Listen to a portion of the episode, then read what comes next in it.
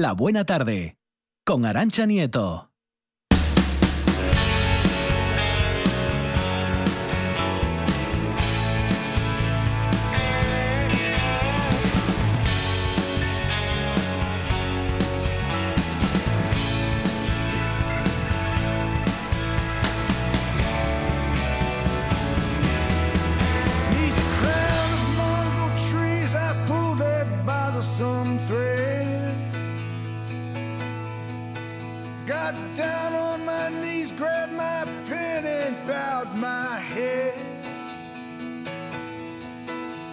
Summon all that my heart finds true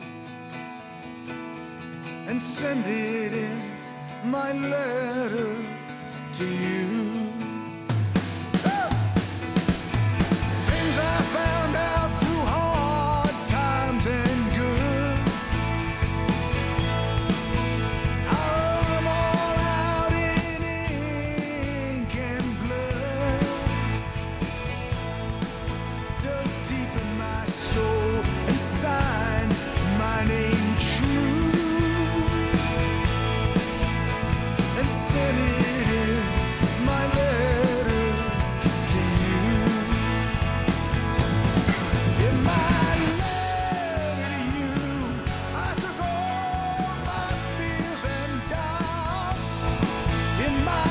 26 minutos nos separan de las 6 de la tarde. Seguimos adelante en la buena tarde fresh en esta versión de verano y por supuesto teniendo muy presente a la literatura. Con Pedro Menéndez, el profe, que hoy repetimos lección, profe. Buenas tardes. Sí, para los que no han estado el lunes pasado, pues hacemos eh, segundo capítulo, vamos a decirlo así, segundo capítulo, y enlazamos con cosas, porque contaba yo, y entonces lo retomo, el Sí. lunes año pasado, que me había encontrado, que no soy lector de Stephen King, eh, sigo sin serlo, pero me había encontrado un libro suyo que no sabía que existía, que se titula Mientras escribo, y es como los consejos para escritores que empiezan, eh, de, de dónde, eh, cómo y por qué él empezó a escribir, cuenta cosas preciosas. Y entonces dije, oye, esto hay que sacarle, hay que Partido, ¿eh? partido porque da un juego.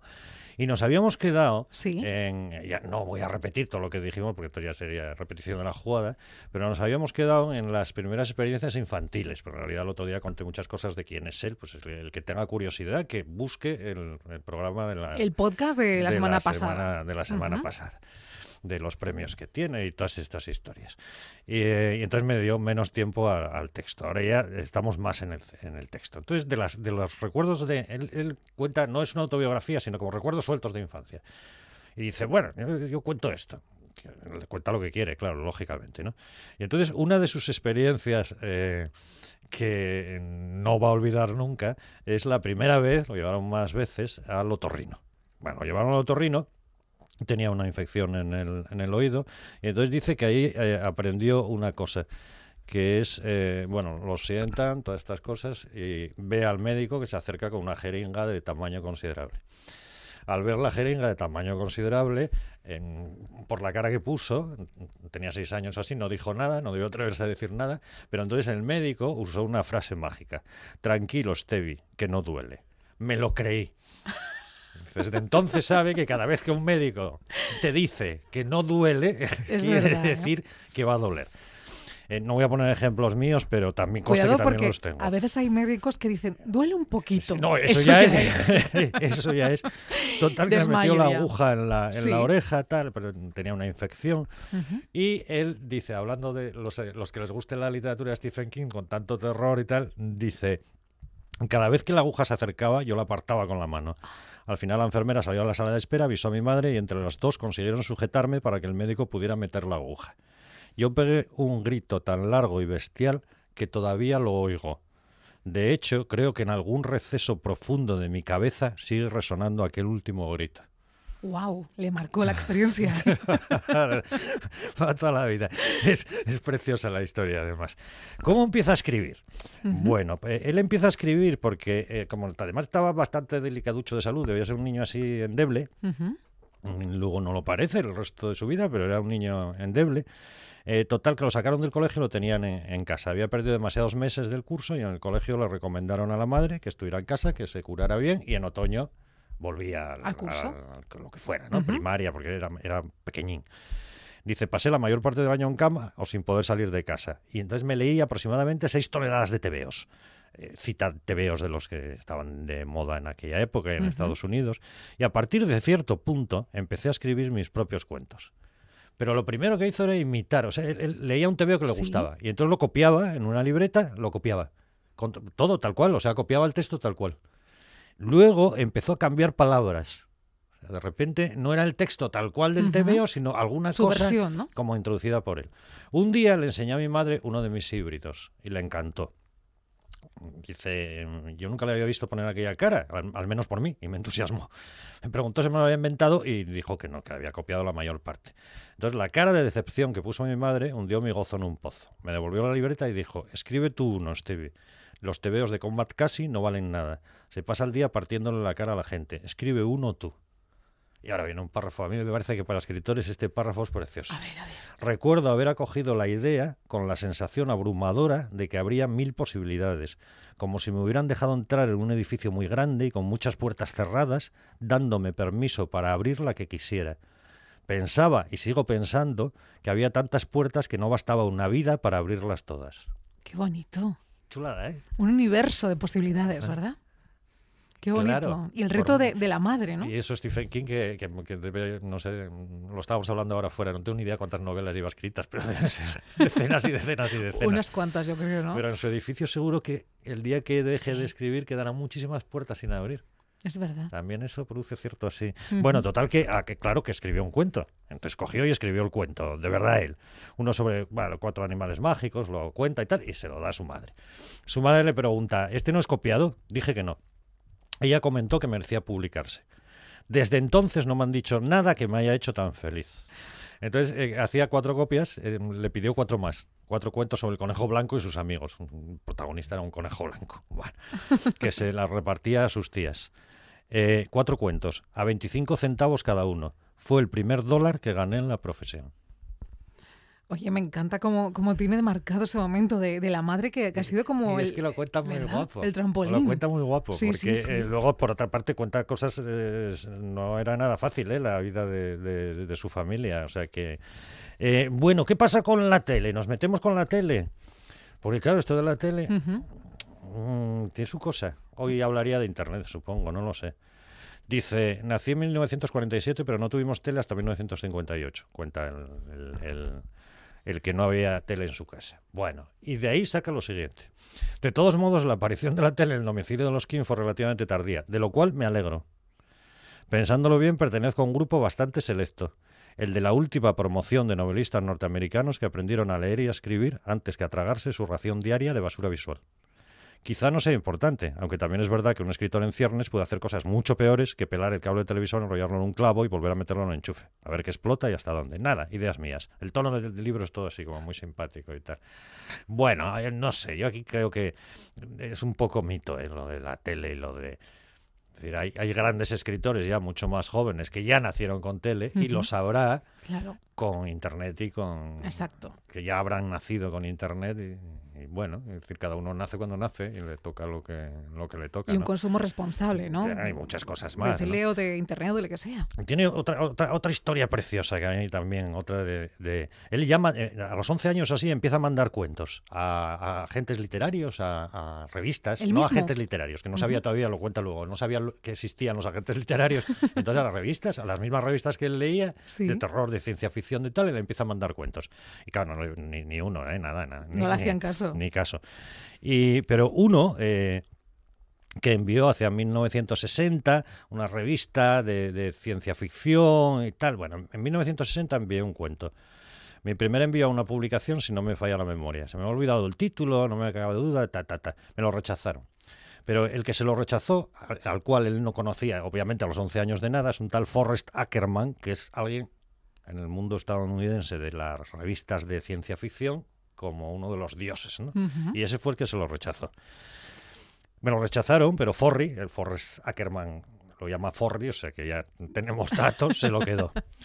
Forri se lo queda absolutamente todo. Bueno, unos 20, y ahora viene la anécdota preciosa. Unos 20 años después, durante una sesión de autógrafos en una librería de Los Ángeles, ya famoso, claro, apareció Forri en la fila con mi cuento, No. redactado a un espacio con la máquina de escribir Royal que me regaló mi madre en Navidad al cumplir 11 años. Quería que se lo firmara. ¿En serio? Y supongo que lo hizo, aunque fue un encuentro tan surrealista que no puedo estar seguro. Para que hablen luego de fantasmas, hay que ver. Qué fuerte, ¿no? Qué guapo también. Y que lo guardara. Sí, porque según él es que lo guarda todo. Es que es alguien que lo guarda absolutamente. Y ordenado. Sí, porque, Porque- María, claro, de- acordarte de decir, ah, este tío ah, que es famoso fue aquel que me mandó hace 20 años esto. Sí, hay historias preciosas. Qué Luego ya bueno. nos cuenta eh, su primer... Ah, un, un, un consejo para escritores, escritoras así jóvenes. Si hay alguno que nos esté escuchando en la playa. Bueno, no, no le voy a decir que se vaya a la playa y se ponga a escribir, pero no es eso. Pero que insista que insista, que no se rinda nunca. Bueno, sirve para tantas cosas en la vida, ¿no? Sí. Pero bueno, para escritores, para escritoras, yo creo que especialmente, que insista, que no se rinda nunca.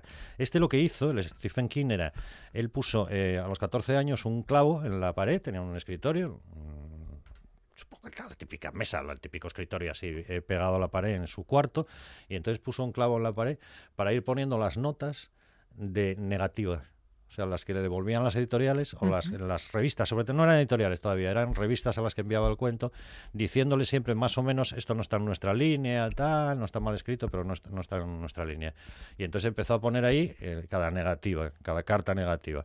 A los 16 tuvo que cambiar el clavo por un clavo mayor, porque ya no le cabía en el clavo que había puesto. Lo- ¿Qué quiere decir eso? Él no lo cuenta así, pero la traducción es evidente. Me da igual, si creo que quiero seguir haciendo esto, mira, ya, ya tendré un pedazo clavo ahí con notas negativas y al final fue lo que fue, ¿no? Entonces, bah, son cosas muy, muy chulas, ¿no? Era el pico y pala de, de toda la vida, Claro, ¿no? y, y una, y una frase, esta, para, esta le hubiera gustado a, a- a Carlota. Eh, si no hay objeción, me gustaría aclarar algo lo antes posible. No hay ningún depósito de ideas, central de relatos o isla de los bestsellers enterrados. Parece que las buenas ideas narrativas surjan de la nada, planeando hasta aterrizar en la cabeza del escritor. De repente se juntan dos ideas que no habían tenido ningún contacto y procrean algo nuevo. El trabajo del narrador no es encontrarlas, sino reconocerlas cuando aparecen. Mm, reconocerlas. Qué chulo. Sí. Mucho, mucho, mucho. No soy yo el que estoy buscándola, sino que de repente se juntaron dos cosas. A, a raíz de esto cuenta cómo precisamente generó Carrie, que fue su primer, su Obra maestra. primera, eh, obra maestra y el, y el éxito así bestial, ¿no? Más cosas que tengo por aquí. Luego A empezó a vender en el, en el instituto también, claro, lo típico, ¿no? Sus propios libros. Eh, No, no, cuentos, no, Ah, sueltos, los cuentos sueltos, de- eh, este- su hermano, un poco mayor, montaba Sí. como una especie de revistilla y entonces él empezó a, publicar libros, en es- eh, cuentos en esa revistilla y los vendía en el, en el instituto. Y bueno, total que lo, lo pillaron y tuvo que devolver el dinero. No sé, sí, no sé qué lío hubo por ahí de, con, una, con una profe en concreto a la que no le gustó. Ay, los Eh, profes. La idea, luego va a hablar él de, precisamente de, de profe, ¿no? Eh, lo- no le gustó no, no porque no le gustara, sino pues yo qué sé, estaría, Pues se prohi- lucrara, prohi- ¿no? estaría prohibido Claro. vender cosas o lo que sea. Bueno, él dice que de- devolvió hasta el último hasta el último centavo y todas esas cosas. Que mm, su primer bestseller, él dice que es un cuento que se titulaba El péndulo de la muerte. Em, Porque el, día que lo llevó a vender, a mediodía, ya llevaba vendidas dos docenas. no sé, en el comedor. Al llegar la hora del comedor, ya llevaba vendidas dos docenas. Entonces cuenta que fue su primer bestseller. Total, que lo pillan y tal. Y una profe Sí. Dice, lo que no entiendo, Stevie, dijo ella, es que escribas esta basura. Tú escribes bien, ¿por qué desaprovechas tus facultades? Hay que tener en cuenta que Stephen King siempre fue muy cuestionado porque es escritor de género. Claro. Así, ciencia ficción, terror, Ujú. tal, y por qué no otras cosas, por qué no tal. Bueno, Sí. entonces él habla de ella, no sé si, la, si, si es real el nombre o no, pero, pero bueno. Esperaba una respuesta, pero yo no supe qué decir. Estaba avergonzado. Desde entonces me he pasado muchos años, creo que demasiados, avergonzándome de lo que escribía. Y ahora otra muy buena para creadores de todo tipo. Me parece que hasta los... Y, y yo creo que para gente de letras en general, me, me- me meto en el, en el saco. Ya verás. Desde entonces me he pasado muchos años, creo que demasiados, avergonzándome de lo que escribía. Me, me parece que hasta los 40 no entendí que casi todos los escritores de novelas, cuentos o poesías, de quienes se ha publicado siquiera una línea, han sufrido alguna u otra acu- acusación de estar derrochando el talento que les ha regalado Dios. Cuando una persona escribe, y supongo que cuando pinta, baila, esculpe o canta, siempre hay otra con ganas de infundirle mala conciencia. No tiene mayor importancia, y conste que no pontifico, solo pretendo dar mi visión de las cosas. Cuánta razón, ¿eh? ¿Qué, qué- qué manía tenemos de por qué haces eso, ¿verdad? ¿Por qué no haces esto? Y esto, y esto que es más Sí, práctico, y aquello que es más útil, y lo de no Sí, sé sí, qué, y vas a estudiar no sé qué, y, Es verdad. Y, y vas a dedicarte al periodismo, eso ya es tremendo. eso ya puede ser de, de terror, justamente. de- Totalmente, justamente de- totalmente. de- estás loco, estás loca. de artículo de, de Stephen King. Sí. Bueno, total, un poco después de esto, el otro profe que sí tenía bien, que funcionaba bien con él, se dio cuenta que, bueno, lo tuyo era escribir, tal. Y entonces medio lo enchufa en una revista de deportes como redactor deportivo. Fue como el primer trabajillo. Esto típico de los yankees que ya de adolescentes tienen trabajillos y tal. Bueno, pues el primer trabajillo como escritor fue en una, en una revista deportiva, ¿no? Y dice, eh, y apareció con un tal bueno, el, eh, apareció con su artículo, ¿no? Se lo llevó. Eh, dice, ojalá conservara el artículo, porque que en, dos horas que estuvo en- con el GUL aprendió más que en todas las clases de literatura de su vida, porque el otro simplemente coge un bolígrafo y empezó a tachar lo, lo que no, hace una simulación en el libro, no es el, el, el rela- el texto original, pero hace una simulación. Dice que en esos diez minutos ahí aprendió a, a- a escribir. Qué bien, cuando conoces a alguien así, Que, ¿verdad? ¿eh? que te dice, está muy bien escrito, pero mira, esto fuera, esto fuera, Sí. esto fuera, esto aquí no, esto aquí no, esto aquí no. Y de ahí, de- del tal Gould, saca otra idea preciosa, yo creo, para escritores. Eh, bueno, él, él- él dice, escribir una historia es contárselo uno mismo, dijo él. Cuando reescribes, lo principal es quitar todo lo que no sea la historia. Yo estoy a favor totalmente. ¿eh? Qué chulo. El día en que presenté mis primeros dos artículos, Gould dijo otra cosa interesante. Es- y esto lo, esto lo repite luego varias veces a lo largo del libro, que hay que escribir con la puerta cerrada y reescribir con la puerta abierta. Dicho de otra manera, al principio solo escribes para ti, pero después sale afuera. Cuando ya tienes clara la historia y la has contado bien, al menos dentro de tus posibilidades, pertenece a cualquier persona que quiera leerla o criticarla. Si tienes mucha suerte, la mayo- serán mayoría los que prefieran lo primero a lo segundo. Y, y usa esa imagen de, de Sí. pri- escribir es escribir con la puerta cerrada y reescribir es reescribir con la puerta abierta. Entonces ya tengo que estar pensando en el lector, en, en la persona, en las personas a las que a las que pueda ir en, en aquello que estoy escribiendo, ¿no? Qué chulo también, ¿no? Eh, ¿Cómo vamos? ¿Cómo vamos? Pues ¿Vamos nos bien? queda para el último, el último apunte. Bueno, el último apunte Sí. y como vamos a seguir... pues, mm, Por cierto, ayer estuve viendo un trocito, porque sabes que cada poco hay una película de Stephen King por, por, la, por la tele, eh, Los niños del maíz. Es, es- la peli sí, la- yo no he leído nada de él, pero las pelis sí, claro, Pues, bueno, claro, pues, las pelis yo y me, las me las estoy, me acordando visto- todo el rato de, de lo que estamos visto todo el comentando, mundo. ¿verdad? Él luego, eh, lo último, y lo dejamos justo ahí, porque venga. luego además, eh, así queda para la siguiente cuando es profe, Sí. eh, cuando él llega a ser profe, que es con su, con, con que luego va a ser su mujer, una chica a la que no había visto nunca, nunca la había visto en la, en la biblioteca y tal, y no sé qué. Se llamaba Tabitha Spruce, os- no tengo ni la menor idea cómo se produ- pronunciará el apellido, ¿no? Es, es su mujer, sigue siendo su mujer, es escritora, si algún oyente tiene curiosidad y la busca por ahí en Wikipedia, Tabitha con TH, Spruce, así es, Spruce. Eh, y es escritora, no del, no del nivel, no, digo, no del nivel de, cono- de- de famoso de, popularidad, de ¿no? popularidad de su marido, ¿no? Nos casamos al año y medio, seguimos juntos y nunca he dejado que me olvidase de que al conocerla le tomé por novia, tal, tal, no sé qué. Bueno, dice que para él ha sido un apoyo constante y que para él, que él cree que cualquier escritor o escritora lo que necesita es siempre alguien al lado que no que le diga que bien lo haces, sino que no le diga por qué haces eso, Que no le cuestione, ¿verdad? que no le cuestione. Qué importante. Que en su caso es su mujer, pero que Claro. podría ser otra otra otra persona. Qué importante esa Que lección de por, vida. que por lo que sea, que no, que no tengas a alguien que te cuestione, ¿no? Que él no necesitó nunca apoyo en el sentido de venga, ánimo y tal, ¿no? que eso lo traía él de casa.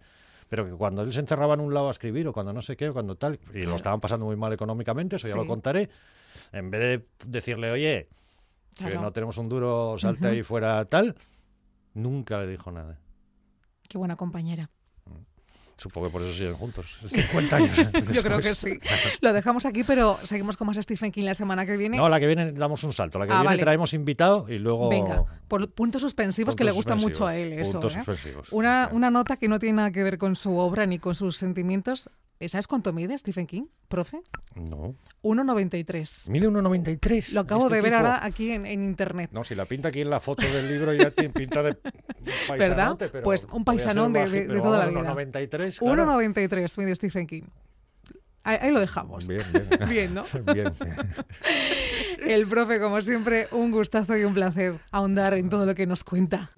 En RPA te lo contamos todo. Información al minuto con el rigor y la pluralidad de lo que somos. Un servicio público. Por la mañana, a las 7, Asturias Hoy Primera Edición. Por la tarde, a las 2, Segunda Edición. Y por la noche, a partir de las 8, Tercera Edición. Y, al- y a las horas en punto, Boletines de Noticias. Asturias Hoy. La actualidad no descansa. Nosotros tampoco. Un programa de viajes, turismo, aventura e historia lleno de contenidos didácticos con los que aprender y divertirse. Un escaparate turístico donde se incluyen información sobre casas rurales, hoteles, gastronomía, turismo de aventura, senderismo, Voy festivales. a volver a salir y quiero que me aplaudáis como si fuera yo que sé. Un buen día para viajar. Un programa de apoyo al sector turístico de Asturias. De lunes a viernes a las 9 de la mañana y también sábados y domingos a las 10 de la mañana. Esto es RPA, la radio autonómica de Asturias. La buena tarde. Con Arancha Nieto. Y era un domingo de Shunu brillante como tus huellos. Despertaron les gaites, sentí que ya eran pa' mí. Y seguimos en la buena tarde. La verdad es que somos muy conscientes de que la pandemia eh, por coronavirus ha obligado al Principado a suspender por segundo año consecutivo la fiesta del Día de Asturias, pero no la celebración institucional. Así que vamos a conectar con la señal de los compañeros y compañeras de TPA para vivir la entrega de las medallas de oro y plata de Asturias, que en esta edición además recaen en la comisión de las ocho, el equipo que redactó el Estatuto de Autonomía, María Neira, la directora del Departamento de Salud Pública de la Organización Mundial de la Salud, OMS, y el Club de Guisanderas de Asturias. Pueden disfrutarlo aquí en RPA y también en TPA. Les gaites, sentí que eran pa' mí. Les flores de la calella y la magia de tu melena. Mira la magia de mi melena. Cruzaron a mi puerta, fecistisme muy feliz. Por San Antonio, el olor a herba ya me anunciaba que por San Pedro, en la verbena, te veo bailar.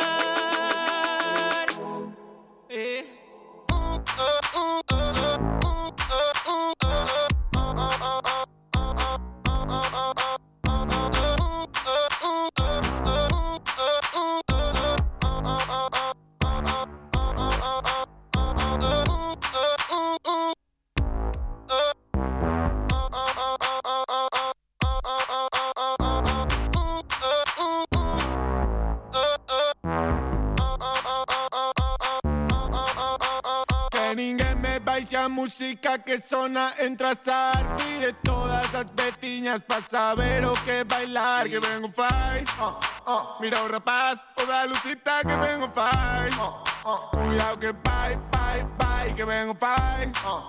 Hecho que hay, que son el centro de tu night Bye, bye, bye, que vengo fight uh. Es buen rapaz, toda lucita que vengo fight uh, uh, uh. Ay, ay, ay, ay Cuando tú entres al baile, aplaude medio rodiezmo. Otra mitad no te aplaude porque tú bailes pa' mí. Por San Antonio, Lora Herba ya me anunciaba que por San Pedro, en la verbena, te veo bailar.